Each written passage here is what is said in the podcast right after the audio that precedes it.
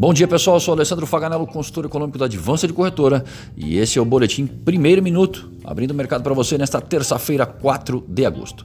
Dow Jones Futuro operando em baixa de 0,17%, Europa Frankfurt baixa de 0,45% e na Ásia o índice CSI 300 da China encerrou em leve alta de 0,09%. O comportamento do dólar ante as principais moedas no exterior é de leve alta de 0,04.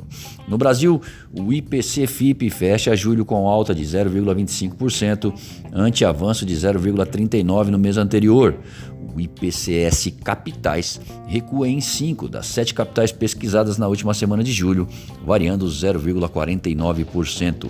Os mercados também observam a divulgação da produção industrial de junho às 9 horas. Na zona do euro, os preços ao produtor sobem 0,7% em junho sobre o mês anterior. E nos Estados Unidos, saem dados sobre as encomendas à indústria em junho às 11 horas.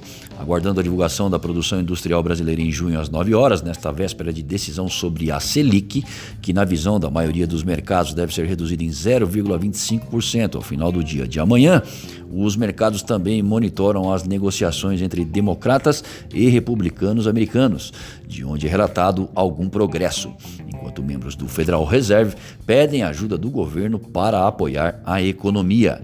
A inclinação para a abertura do dólar no início dos negócios até o momento é de alta. Já graficamente, o Aciro Filho, nosso consultor técnico, faz as seguintes observações. Para o dólar, após mês de maior queda no ano, julho, redução de 4,07%, dólar ensaia uma recuperação frente a uma cesta de moedas, incluindo o real brasileiro, após a atividade manufatureira norte-americana apresentar crescimento no último mês, alta de 2%.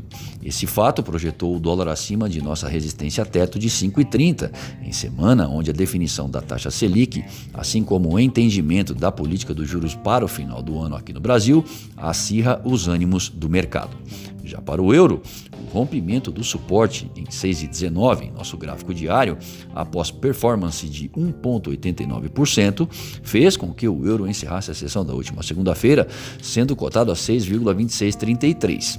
Diferente do dólar, a moeda da zona do euro vem se fortalecendo frente a uma cesta de moedas globais após o enfraquecimento da moeda norte-americana.